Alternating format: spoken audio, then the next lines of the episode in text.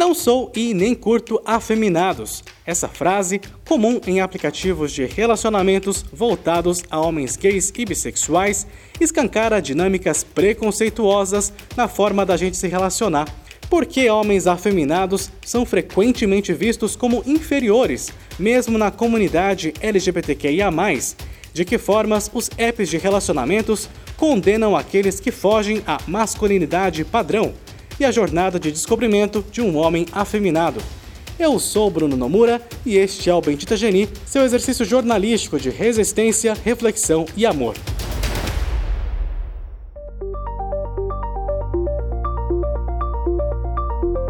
O comentário escapou despretensiosamente no meio do programa.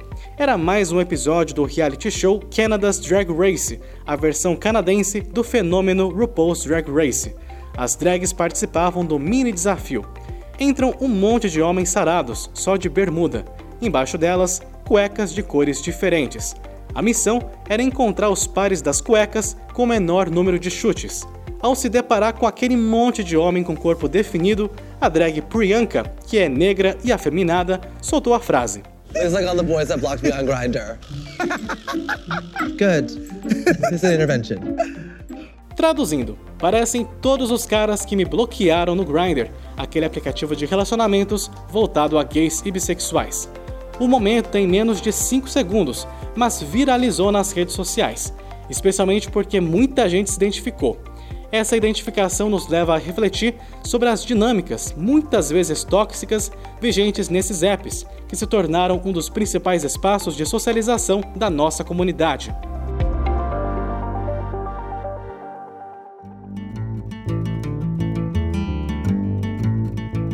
Entre os tipos mais rejeitados nesses aplicativos estão os afeminados. A frase não sou e nem curto afeminados é assustadoramente comum. E esse problema não é só daqui não. Uma pesquisa de 2017 da revista britânica Attitude, que ouviu mais de 5 mil entrevistados, revelou que 71% dos gays se incomodam com parceiros que demonstrem sinais de feminilidade. E para 41%, afeminados causam uma má reputação à comunidade LGBTQIA.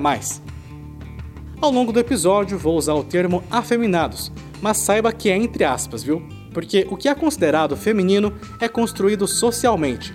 Entenda então homens que não seguem a norma vigente da masculinidade e têm características geralmente relacionadas a mulheres.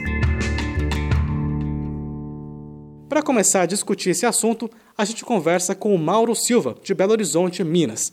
Ele é mestre em comunicação social e pesquisou relacionamentos que nasceram por meio do Grindr.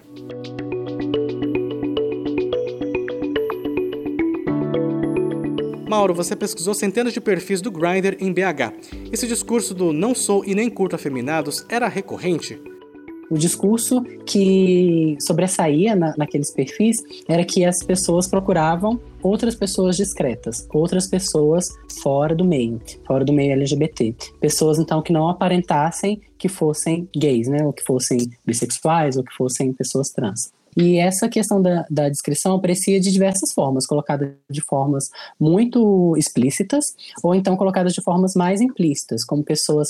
Ah, eu estou busca de pessoas tranquilas, pessoas que são mais na sua e coisas assim, sabe? Que puxam para expressões que fogem exatamente de eu não gosto de pessoas que miam tinha essas expressões, assim, né? Pessoas que falam muito fino, pessoas que, que são afeminadas. Eu não gosto dessas pessoas, não quero essas pessoas para me relacionar. O que, existe por trás dessa ideia tão forte de que os homens afeminados são inferiores? Porque o afeminado é a mulher.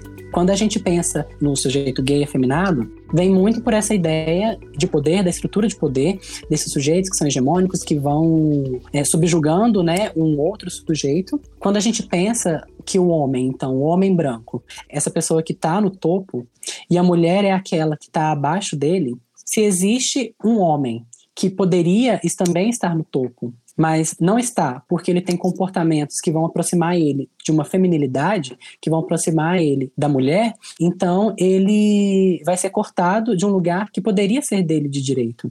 Então o homem afeminado está nesse lugar de, de negação dessa masculinidade, não dele próprio, mas o outro homem, o sujeito branco, vai negar esse lugar para ele porque essa pessoa se inferiorizou. Ela preferiu é, se juntar a um universo de coisas femininas que, dentro da estrutura, está abaixo de todas as coisas masculinas que existem por aí. Até queria aprofundar nesse ponto, Mauro, porque no caso dos apps, a gente não está falando de uma relação entre um homem hétero e um homem gay, e sim de dois homens gays.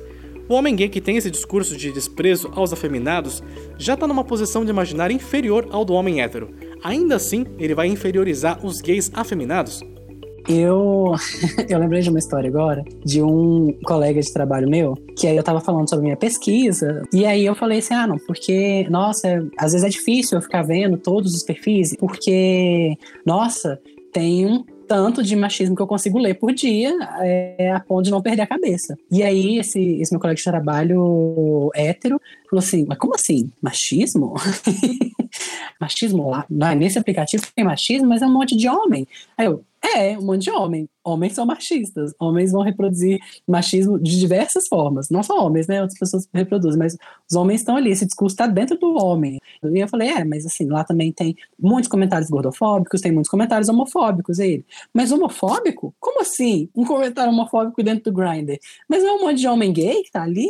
pela minha vivência, assim, e por vivência de vários outros homens gays afeminados ou não que eu conheço também, a gente entende rápido que essas coisas não são excludentes. Pela injúria, a gente entende isso, assim, a gente é xingado, a gente é negado, né? As pessoas não querem conversar com a gente, como a Priyanka disse no, no episódio do, de Canada's Drag Race, porque esse discurso, essa ideia, ela também está dentro dessas pessoas, porque ele faz parte da estrutura. A estrutura vai ser a mesma e a estrutura vai agir por meio dessas pessoas também.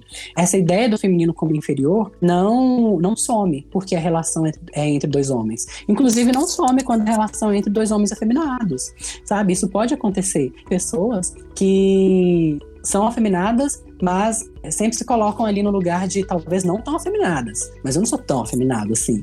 É, ou então, olha a outra, sabe? Olha aquela gay como é ridícula, porque ela é a mais afeminada. E aí, quanto mais próximo ao feminino você está, mais inferior você é. Apesar dessa inferiorização, pela minha experiência nesses aplicativos, existem gays afeminados que estão lá, chamando para si esse lugar de afeminados e dando a cara ali a tapa. Qual é a importância desse tipo de movimento? Quanto mais pessoas se entenderem assim, vai ficar mais fácil, ou então vai ficar mais comum a gente ver em algum ponto, pelo menos nos nossos círculos, quando alguém fazer qualquer tipo de comentário, que seja travestido de piada, seja apenas uma zoação na cabeça de alguém, essas pessoas vão poder tomar isso e falar: olha, isso não é legal, sabe? E às vezes ela não precisa chamar isso para ela a responsabilidade ela não deve cair simplesmente sempre no colo dessa pessoa. A discussão de racismo não deve cair sempre no colo de pessoas negras. As pessoas brancas precisam discutir racismo também, precisam discutir a branquitude delas. Mas quanto mais pessoas é, se identificam com esse traço e colocam esse lugar no mundo a partir dele também, de alguma forma, mais a gente consegue dar visibilidade para isso. Mauro Silva, muito obrigado pela sua participação aqui no Bente da Gerim. Beijo, tchau. Nada melhor do que dar nome e voz a essas dinâmicas que o Mauro explicou. Sair em busca de usuários afeminados de aplicativos como Grindr, Hornet e Scruff, para eles contarem um pouquinho de suas vivências. Olá, aqui é o Reinaldo Leão, tenho 21 anos e moro na região da Frecaneca. E uma das minhas experiências com apps de pegação e encontros e afins é que pelo fato de eu ter de eu seguir uma estética diferente, um padrão diferente, no, no caso de ser afeminada, não binária, isso desperta meio que interesse é, em alguns que não tem nenhum problema e nenhum preconceito contra as pessoas de gênero fluido, artistas e afins. Porém, com isso vem as ofensas, tipo de bichinha, viadinho, né, coisas desse tipo. E às vezes questionando até mesmo a posição sexual por conta de da estética em si ser de afeminado e a posição sexual ser diferente, entendeu? Oi, meu nome é Vinícius, eu tenho 23 anos, sou morador da cidade de Salto, São Paulo. Dentro do aplicativo eu me exponho de maneira que eu não tenho medo de mostrar o meu rosto, pois eu sou assumido tanto para as pessoas das imediações próximas quanto das mais distantes. A reação dessas pessoas às vezes é boa, às vezes é ruim. Recebo elogios, mas também recebo muitas críticas, críticas severas, dizendo que eu sou vergonha do meio LGBT e que não há, não há necessidade de eu me expor dessa forma. Mas também recebo elogios, dizendo que curtem os, o meu, minha coragem, a minha audácia, a minha força de vontade de demonstrar quem eu realmente sou. As críticas negativas eu sempre relevo, isso não é algo que me afete, até porque o meu ser e o meu viver é por mim. Eu não estou utilizando roupas ou sendo para chamar atenção ou para tentar ser algo que eu não sou. Aquilo tudo que eu visto, que eu faço, a forma com que eu me expresso é a forma com que eu me sinto por dentro. Oi, eu sou o Rafael, eu tenho 32 anos, eu moro em Suzano, na Grande São Paulo. E o fato de eu ter colocado no meu perfil, né, bicha, bichona, ou enfim, no caso afeminada, é uma, é uma maneira de evitar aí indisposição, né? Caso eu venha me relacionar com outro, evitar aí certos paradigmas, certos conceitos, certas questões que eu sei que fazem parte realmente do, do aplicativo em si ou de conhecer uma pessoa no aplicativo acaba sendo uma forma de autopreservação, de proteção, né, de gastar menos energia com esse tipo de discurso, mas também de autoafirmação, né, de, de afirmação da minha autoestima de quem eu sou, já colocando de cara realmente quem eu sou. Oi, aqui é o Ivan, eu tenho 23 anos, sou morador de Criciúma e como experiência pessoal, eu posso dizer que já ouvi muito xingamento, já ouvi a famosa frase vira homem, já ouvi as pessoas dizerem que eu sou apenas um pedaço de carne, ou então que meu corpo não é um corpo a ser desejado pelo fato de remontar ao feminino. É aí que tá o porquê que eu faço tanta questão de me afirmar como não, eu sou gay, sou afeminado. Porque nós precisamos nos apropriar do que eles têm como anormal. Se eles acham que ter trejeitos femininos é algo anormal, é algo errado, a gente se apropria disso e normaliza isso entre nós mesmos, porque enquanto a própria comunidade gay não entender os diferentes jeitos de ser gay, a gente não pode cobrar isso de fora. A gente não pode esquecer que se não fossem as bichas afeminadas, lá atrás a gente não estaria onde a gente está hoje, gente, nós não teríamos os direitos, que, direitos, entre aspas, que temos hoje, nós não ocuparíamos os espaços que ocupamos hoje. Então, assim, viva as bichas afeminadas.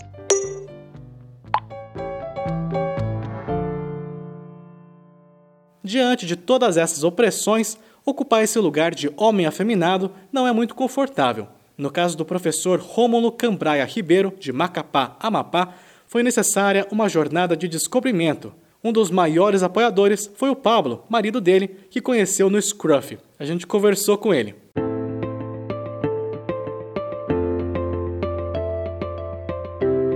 Rômulo, você comentou comigo que não tinha uma relação muito boa com seu lado afeminado até pouco tempo atrás, né? Fala sobre esse momento de virada.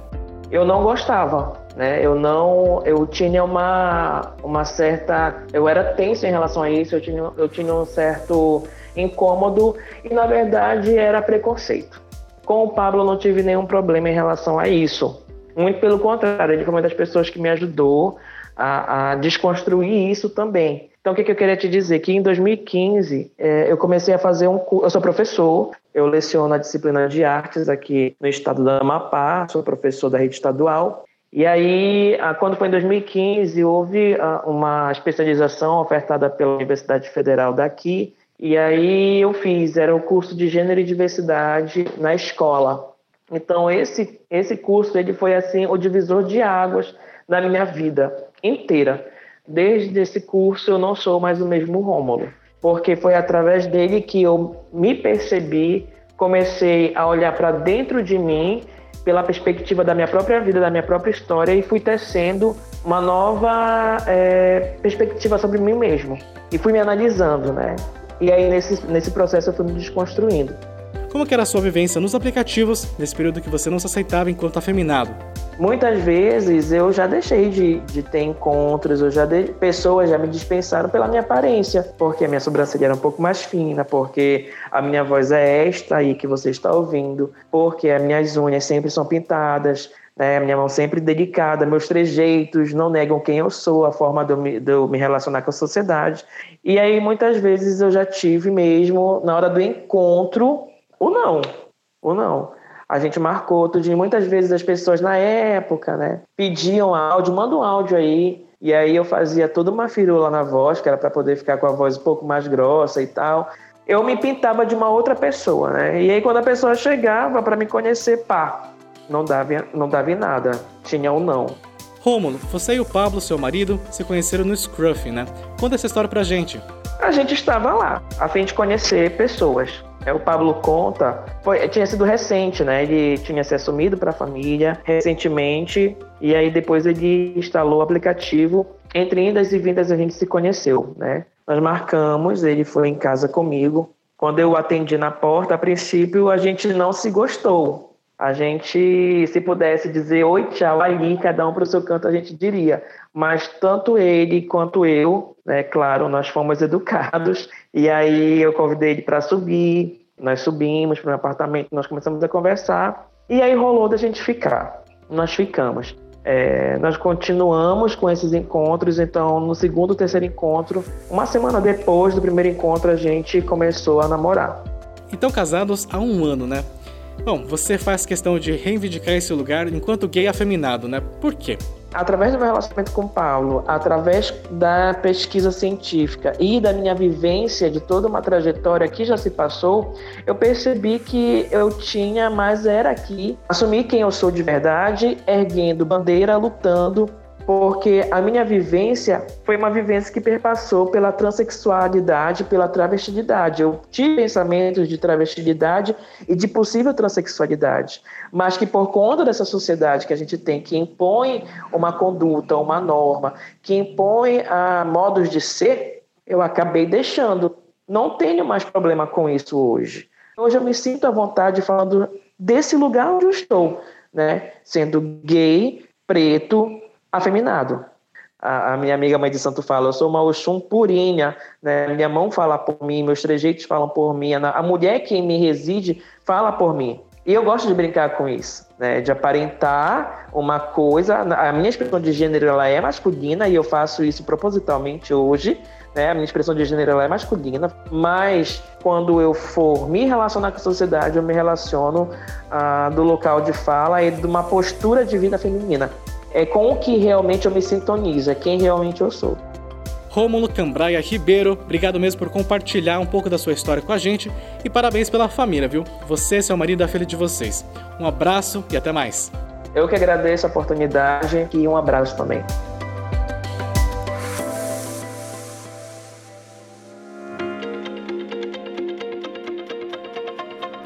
E nós ficamos por aqui. Bendita Geni é um projeto de jornalismo independente voltado à comunidade LGBTQIA+.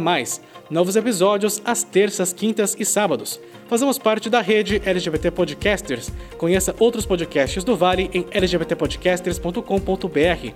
Este episódio contou com produção e edição minhas, arroba Bruno Nomura. Usamos áudios de Canada's Drag Race. Siga a gente nas redes sociais, estamos no Instagram, Facebook, Twitter e LinkedIn. Assine nossa newsletter e receba os principais fatos do universo LGBTQIA+, da semana, direto no seu WhatsApp ou Telegram, tudo de graça. benditageni.com Colabore com a gente, com valores a partir de 10 reais, você ajuda a manter este projeto vivo. E instruções também no benditageni.com. Seu exercício jornalístico de resistência, reflexão e amor fica por aqui. Muito amor e até mais!